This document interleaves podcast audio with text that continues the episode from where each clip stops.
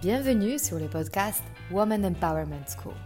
Je m'appelle Mariana Seib et je suis fondatrice d'un réseau de femmes entrepreneurs face-to-face et master coach certifié en développement personnel. Je conçus ce podcast en pensant à toutes les femmes qui souhaitent accéder à leur puissance intérieure pour créer du changement dans leur vie et entreprendre les projets les plus audacieux. Ensemble, nous allons apprendre à mieux nous connaître lever nos barrières et accéder à notre intuition féminine pour mener la vie dont nous rêvons profondément. Alors, si tu souhaites développer ton business et créer de l'impact dont tu seras fier, ce podcast est fait pour toi. Et si après avoir écouté cet épisode, tu penses à quelqu'un qui pourra en bénéficier, n'hésite pas à le partager et à laisser un avis 5 étoiles pour augmenter sa visibilité. Alors, prête pour changer ta vie? Allez, on commence. Bonjour à vous toutes. Dans cet épisode, vous allez rencontrer Erika Seydou, la fondatrice d'un programme de coaching dédié aux ados, I Am Strong. Et pourtant, dans son passé, rien ne prédestine Erika à devenir coach. Depuis son tout jeune âge, elle suit un parcours rêvé d'une élève plutôt brillante. Une prépa et des études de commerce à HEC, suivi de 11 ans chez L'Oréal en marketing, jusqu'à devenir directrice marketing de L'Oréal Paris ou encore DG France de marques comme Mixa, Cadom ou Choya Dessange. Après son troisième enfant et un déménagement à Madrid, elle décide de mettre sa vie professionnelle entre parenthèses pour ensuite utiliser son expertise au service des autres. Elle se forme à l'accompagnement des jeunes. En obtenant sa certification de coach à la Haute École de Coaching, pour ensuite cofonder I Am Strong, la première méthode d'accompagnement dédiée aux jeunes à partir de 12 ans qui les aide à gagner confiance en eux, à dépasser leurs blocages personnels ou scolaires et à trouver leur place dans la société. J'ai si hâte de vous présenter ces prises de conscience de sa transformation personnelle. Bonjour Erika. Bonjour Mariana. Je suis très heureuse de t'avoir parce que ce que j'ai pas encore dit, c'est qu'on se connaît Mhm. aussi Oui. depuis un bon moment. On a travaillé ensemble chez L'Oréal Mm. et je me souviens de ce moment quand on finissait à 23h et on rentrait en voiture toutes les deux. Ouais, ouais, ouais. Et on se retrouve aujourd'hui.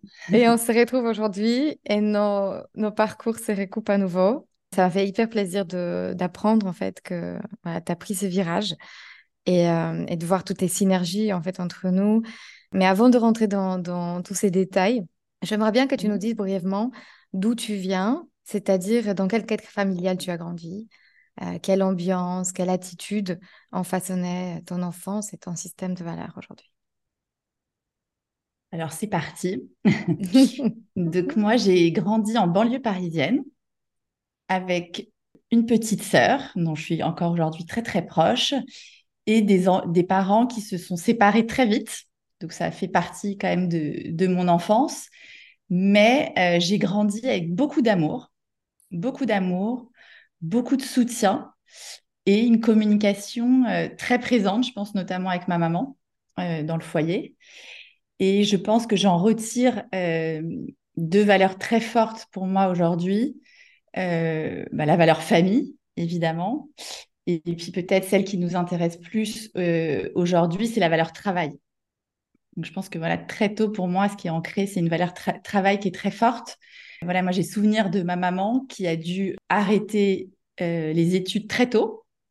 Voilà, elle a dû travailler très tôt, donc elle a, elle a pas eu, elle a pas, elle a pas pu passer son baccalauréat par exemple, mais du coup elle a dû travailler deux fois plus que les autres et d'arrache-pied. Elle m'a toujours raconté cette histoire pour pouvoir euh, être un jour euh, DRH euh, d'une entreprise.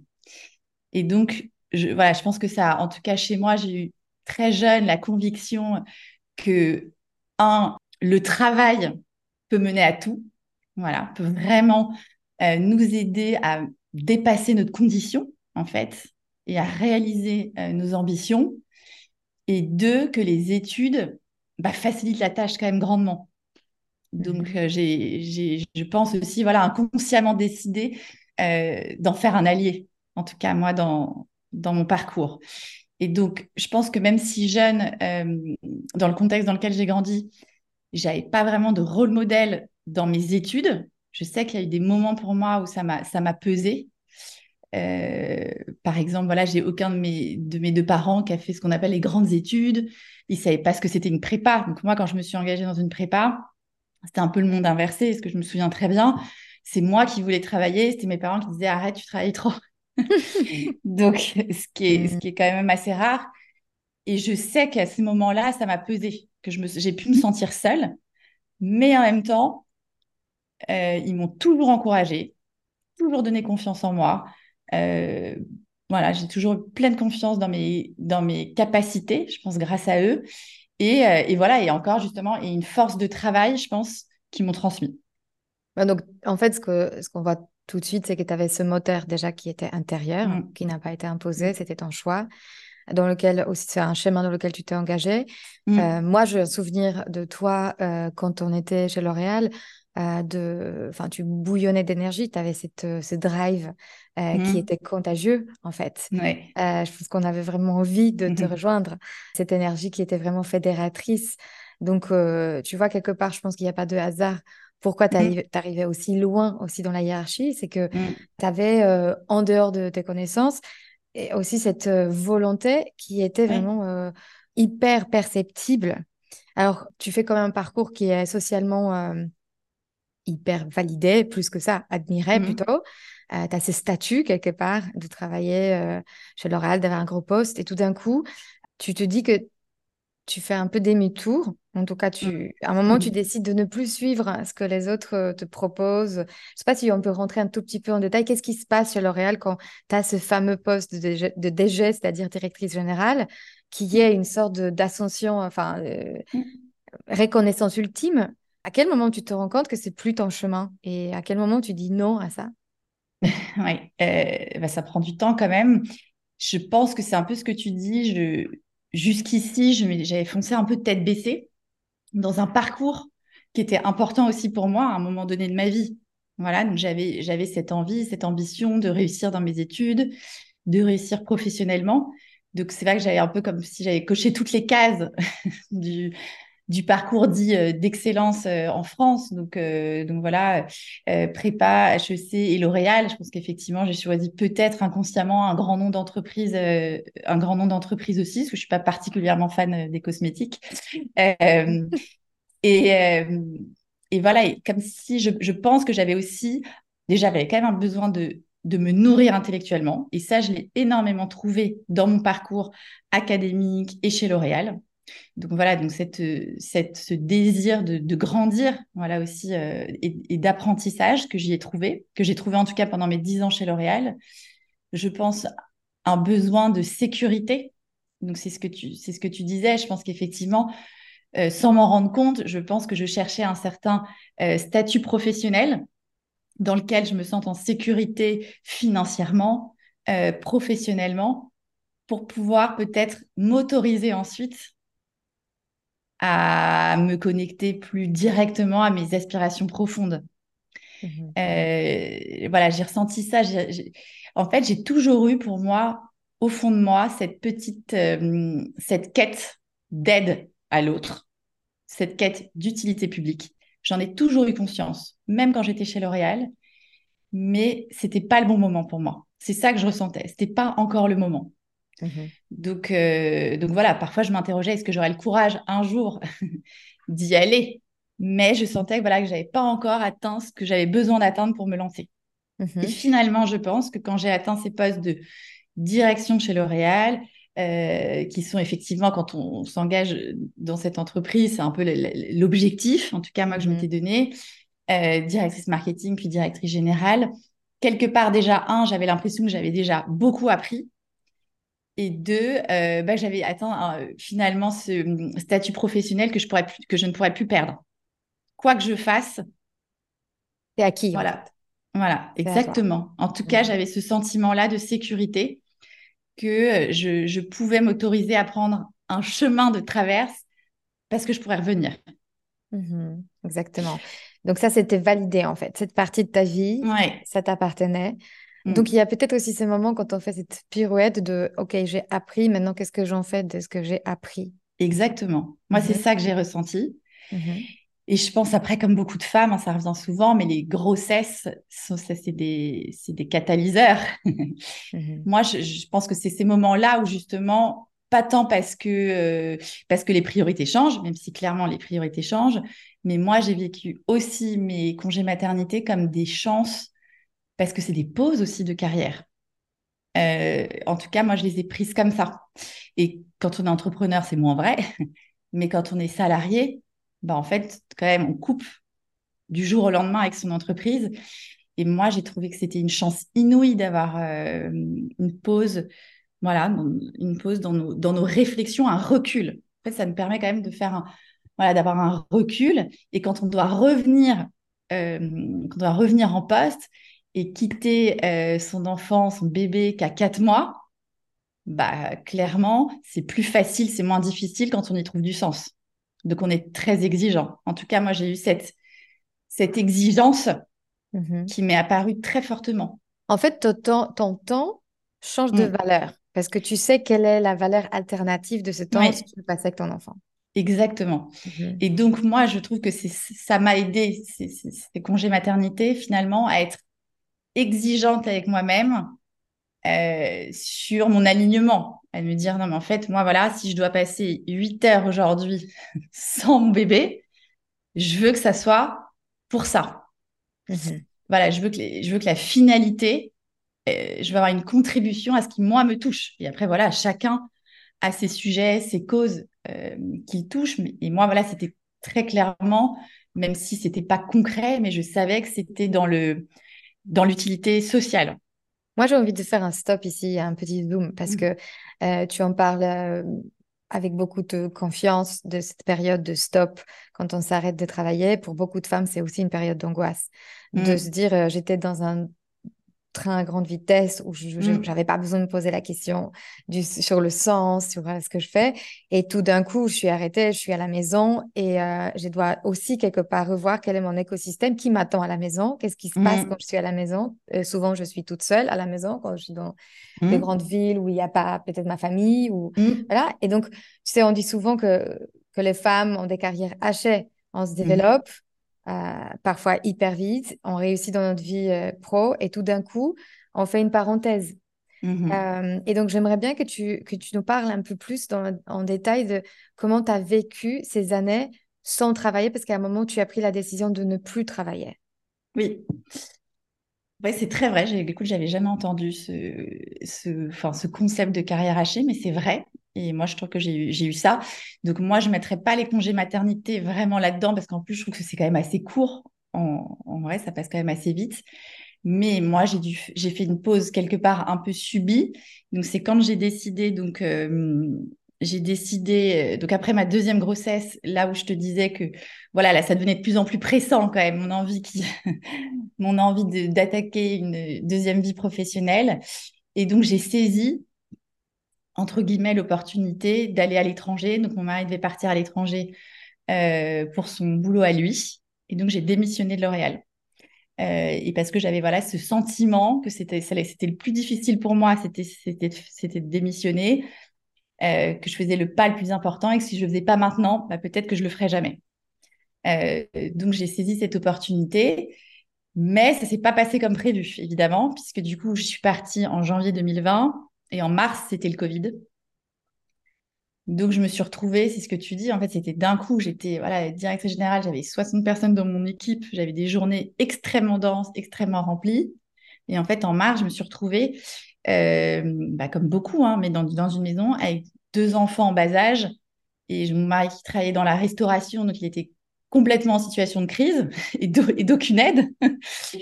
Euh, et donc, mon quotidien pendant a complètement changé de manière là, pas du tout préparée, totalement subie, parce que c'était pas mon choix. Mon choix, voilà, c'était de m'engager dans une deuxième vie professionnelle. Mais donc, le début a, été très déstabilisant, forcément. Il faut se trouver un nouveau rythme, euh, une nouvelle source de motivation dans ce qu'on fait, dans notre quotidien. Et, euh, et, surtout, je pense qu'effectivement, en plus, ça m'a euh, détaché quelque part du monde quotidien du travail. Donc, quand on s'est retrouvé, quand tout le monde a repris sa vie en septembre, tout le monde voilà, a repris le chemin du travail, etc., les enfants de l'école, mais moi, j'avais rien en fait. J'avais pas de job. Donc, c'était, j'avais, je me suis retrouvée vraiment face à une feuille blanche. Donc, moi qui avais pensé que le plus difficile était de partir chez L'Oréal, je me suis rendu compte que c'était devant toi, en fait. Que c'était devant moi et je savais pas par où commencer. Et ça, c'est vrai que j'ai trouvé que c'était un moment difficile euh, parce que, euh, parce que j'ai trouvé ça long, ça m'a pris du temps. Franchement, ça m'a pris du temps de me réinventer. Et je mhm. pensais, j'avais sous-estimé ça. Je pensais que je me connaissais bien, euh, voilà, que j'étais connectée avec mes rêves, mes aspirations profondes. Et, et c'était pas, pas facile. Je me souviens, voilà, à la rentrée, chaque semaine, changer de projet, changer d'idée, changer de projet. Euh, une semaine, euh, je voulais devenir euh, directrice RSE dans une boîte. L'autre semaine, je voulais monter un concept d'huile essentielle. Enfin voilà, j'y arrivais pas. Mhm. Et au début, bon, c'est pas grave. Finalement, quand on voit que le temps passe, bah, on se questionne. Je, je commence à perdre confiance en moi aussi. Je pense à ma capacité en me disant bah, peut-être qu'en fait, j'étais bonne que chez L'Oréal, mhm. que j'étais que j'étais faite pour cette entreprise, mais qu'en mhm. fait, à côté, bah, je ne sais pas vraiment ce que je sais faire. J'adore. J'adore parce que tu touches à une question en fait quelque part qui est très inconfortable à se poser. C'est la question de quoi je suis capable.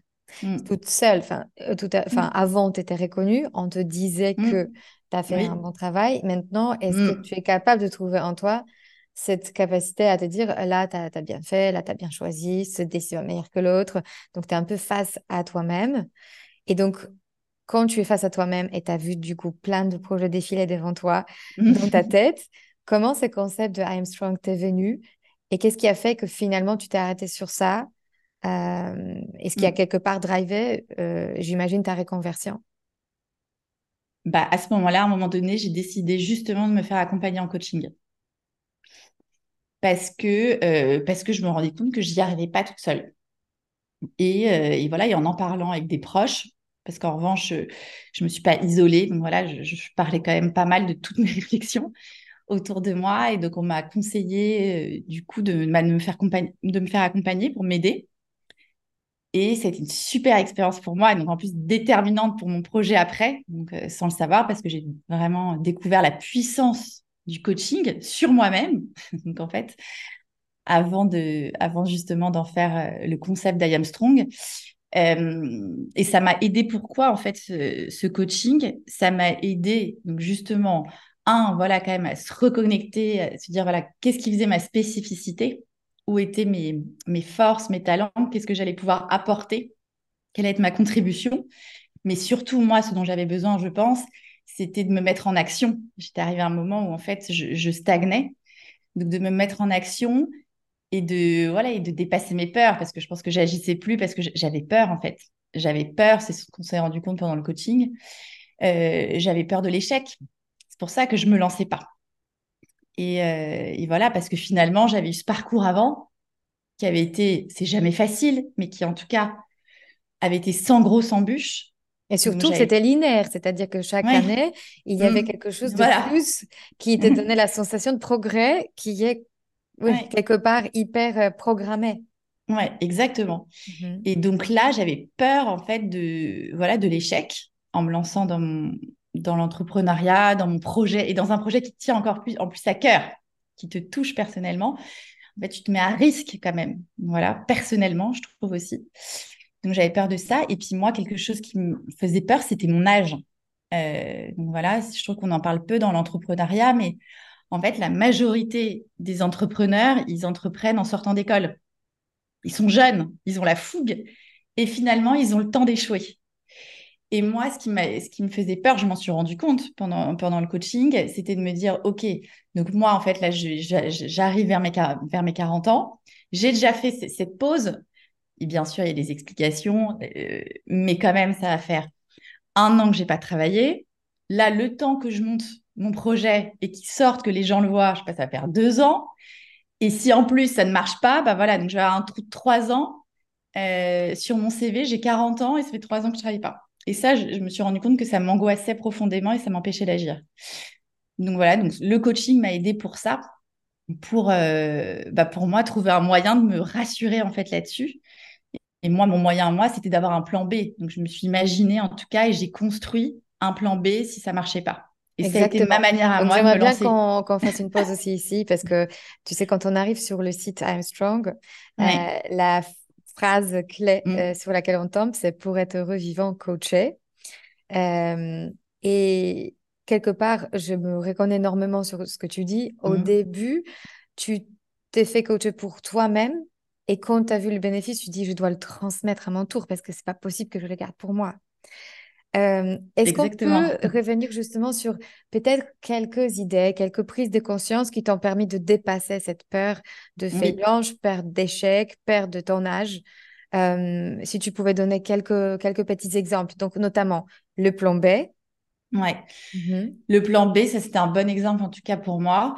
Euh, c'était que du coup, bah, on peut pas savoir si ça va marcher. Donc ça, on a beau se faire accompagner en coaching. Donc qu'est-ce qu'on fait pour se rassurer là-dessus?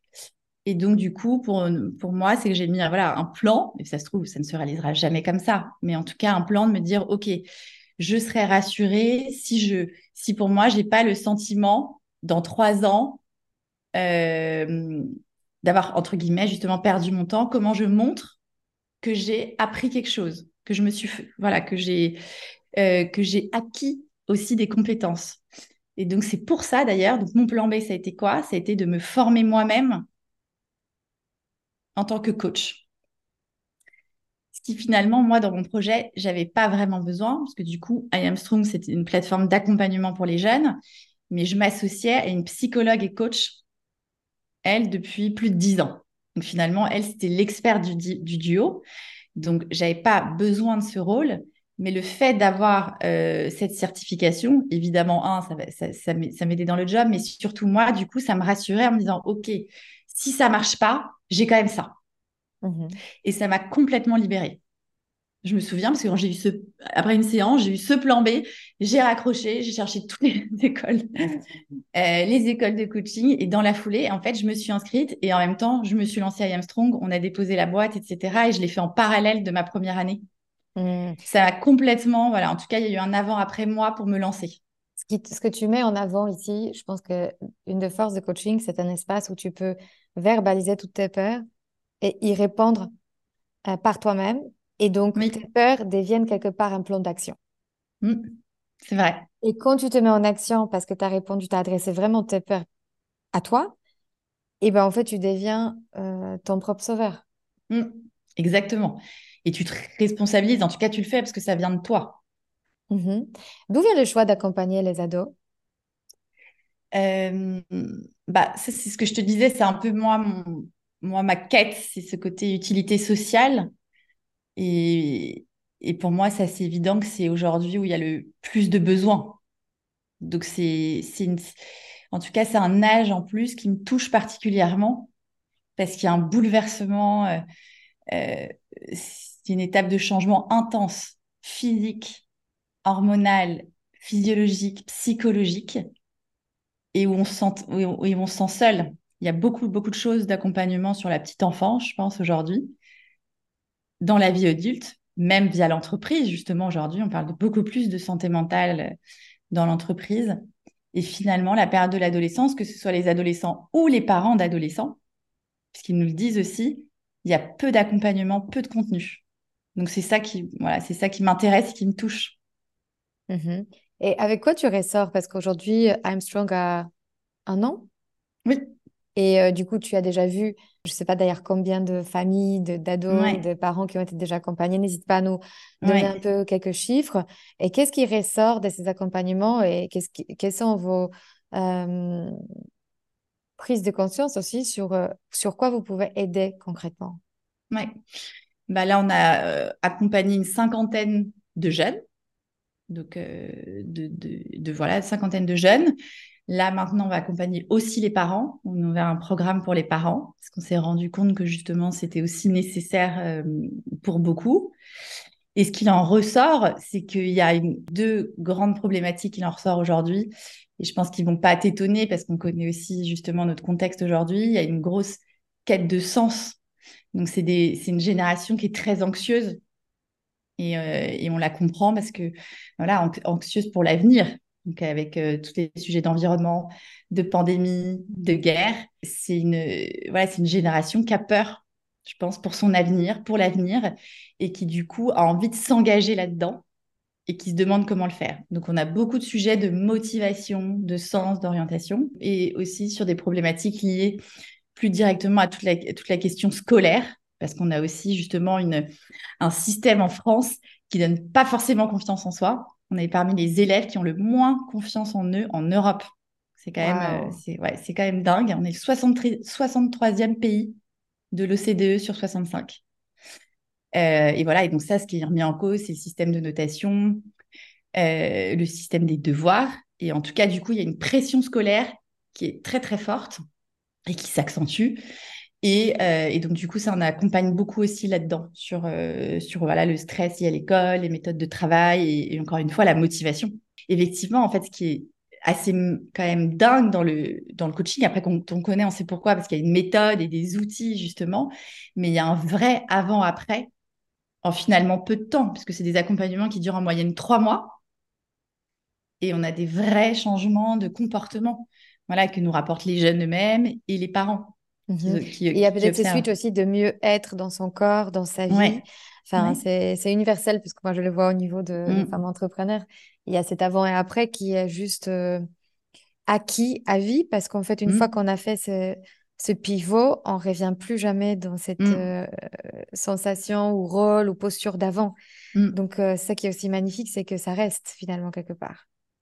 Complètement. Et même là, justement, quand on recontacte des familles qu'on a accompagnées en début d'année, justement pour savoir comment, comment ça se passe, euh, c'est exactement ce que tu dis. Donc, tu vois, on est même parfois nous-mêmes toujours euh, bluffés. C'est que voilà, des jeunes qui ne retrouvaient pas de motivation à l'école, qui n'avaient pas envie d'y aller, qui étaient en train de développer ce qu'on appelle des phobies scolaires et qui ont du coup, sur lesquels il y a eu un vrai avant-après qu'on a accompagné là de février à avril. Quand on les contacte à la rentrée, là, on a eu un contact avec un jeune. Bah, là, il nous racontait que tout allait bien et qu'il était en train de hum, candidater pour être délégué de classe. C'est énorme. Enfin, c'est énorme. Incroyable. Et Donc, on voit à quel point ce que tu dis, c'est ancré. Mmh. Et aussi, quelle, euh, quelle sensation aussi d'impact, euh, quelque part. Complètement. parce bah, que ça change la vie, en fait. Ça change la qualité de vie. Moi, c'est ça qui m'intéresse. C'est ça, l'impact. Si parmi celles qui nous écoutent, il y a des mamans, euh, des ados, qui se disent OK, c'est un nouveau programme pour les parents, ça peut être intéressant. Est-ce que tu peux nous donner quelques clés, comment postuler, à quel moment ça commence et quelle la formule euh, pour que ça devienne un peu plus tangible? Oui, bien sûr. Euh, et ben, ils peuvent aller du coup sur notre site. Donc, euh, je ne sais pas si peut-être que tu donneras un lien, mais c'est www.iamstrong.co. Et là, de manière très simple, il y a partout écrit à peu près, je pense, voilà, de prendre rendez-vous. Donc, c'est un premier rendez-vous de discussion qui est gratuit avec nous. Donc, c'est soit avec Anne-Claire, qui est mon associée, soit avec moi, pour bien comprendre justement le contexte. Voilà, vous écouter. Euh, et ensuite, nous, ce qu'on va faire, c'est attribuer le meilleur professionnel pour vous. Donc, des de coachs qui ont chacun une spécialité. Et aujourd'hui, il y a des psychologues aussi qui nous ont rejoints dans l'aventure pour pouvoir adresser vraiment toutes les problématiques. Et à partir de là, bah, on rentre dans un programme, donc à peu près trois mois, où le jeune va alterner des séances avec son professionnel dédié, des activités à faire sur notre plateforme et un canal privilégié par, par WhatsApp pour discuter entre les séances euh, avec son coach ou son psychologue. Mhm. Voilà.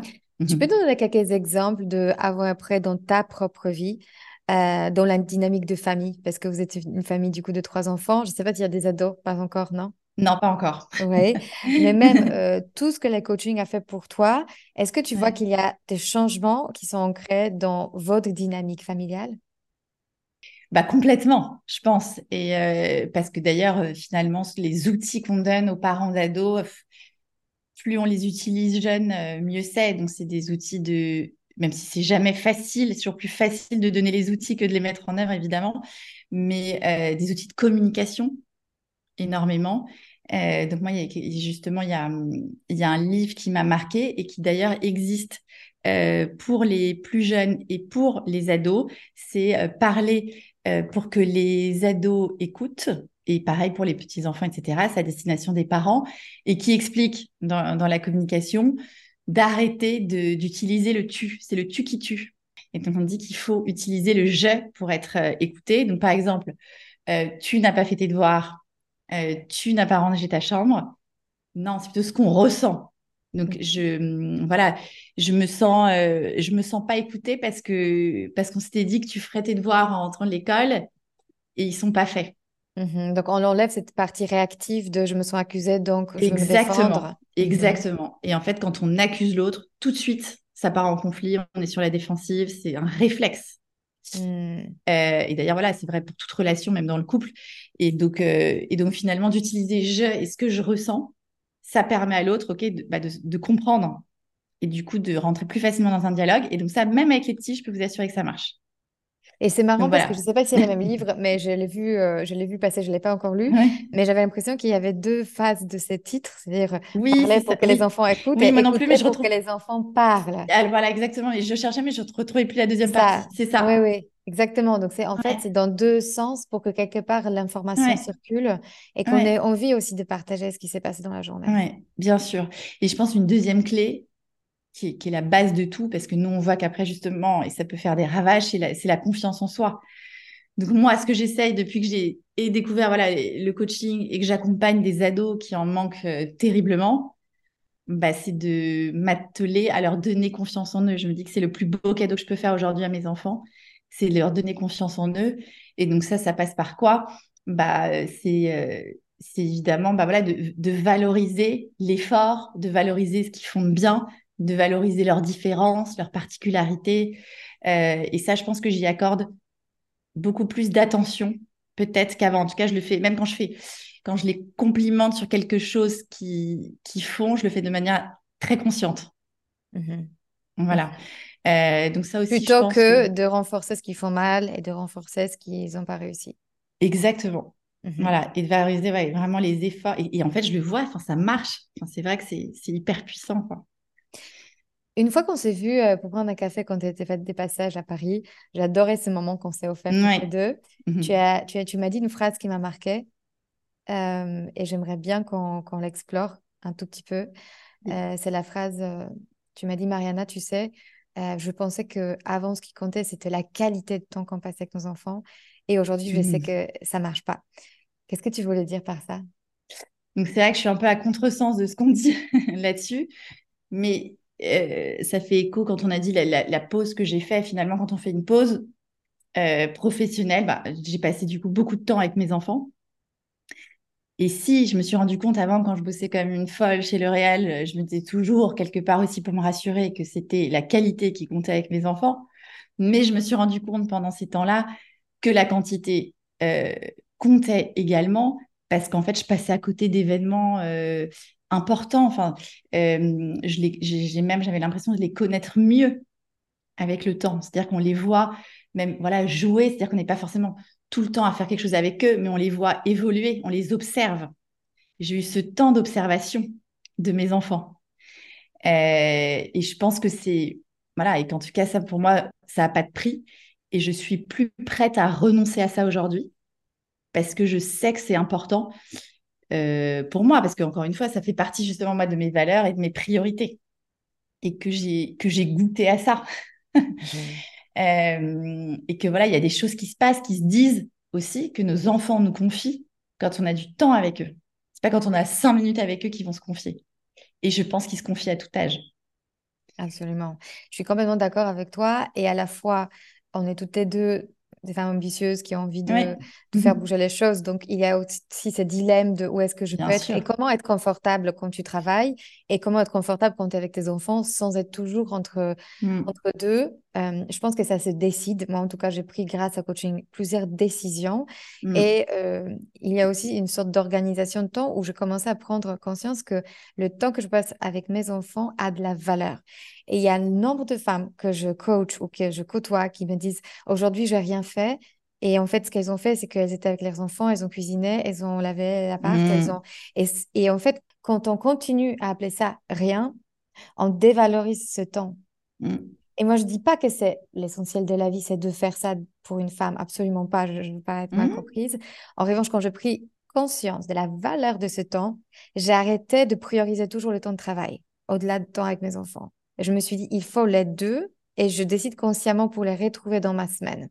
Je sais pas si tu vois de quoi je parle. Je suis totalement d'accord avec toi et même sur tes points de, hum, il faut le décider et il faut mettre une organisation, une routine. Moi, je, vois la puissance de la routine, qui est aussi un outil important en coaching, évidemment. Mhm. Mais, et ça, j'ai gagné moi personnellement dans ma vie depuis ça. C'est que ma vie est devenue routine.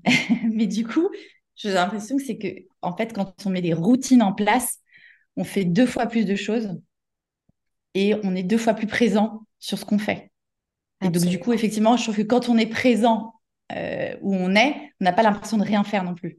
Mhm. Pour moi, il y a quelque chose que je rajouterais par rapport à la routine. C'est mm. quelque chose qu'on doit faire en amont, en décidant consciemment.